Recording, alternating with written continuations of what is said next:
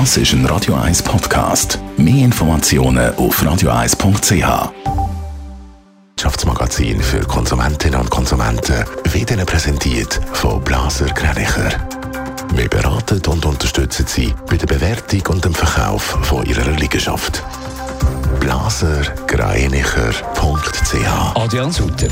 Die Schweiz wäre auf eine Gas- oder Stromknappheit gut vorbereitet. Wenn die Schweiz nicht genug Gas hätte, müsste die Bevölkerung den Stromverbrauch senken. Weiter wären Unternehmen nach Möglichkeit angewiesen, um auf Öl umzusteigen. Auch das würde klappen, hat der Wirtschaftsminister Guy Parmelin im NZZ-Interview gesagt. In der Schweiz könnte bald ein Alkoholwerbverbot auf öffentlichem Grund zum Thema werden.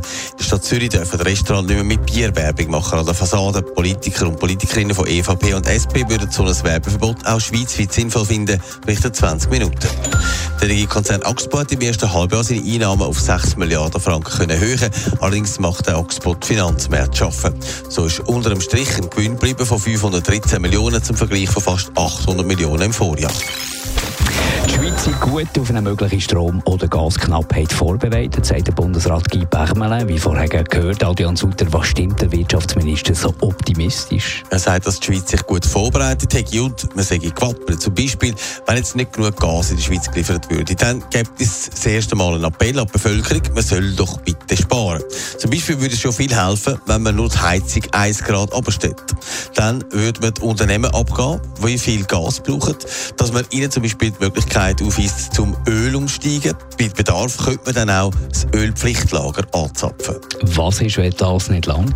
Dann müsste tatsächlich das Gas kontingentiert werden, und zwar als erstes für die Grossverbraucher. Das hätte dann aber schon wirtschaftliche Konsequenzen, sagt Guy Pamela im NZZ-Interview.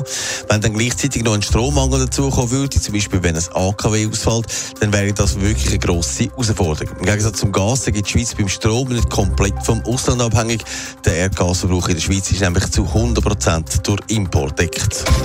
Netto, das Radio 1 Wirtschaftsmagazin für Konsumentinnen und Konsumenten.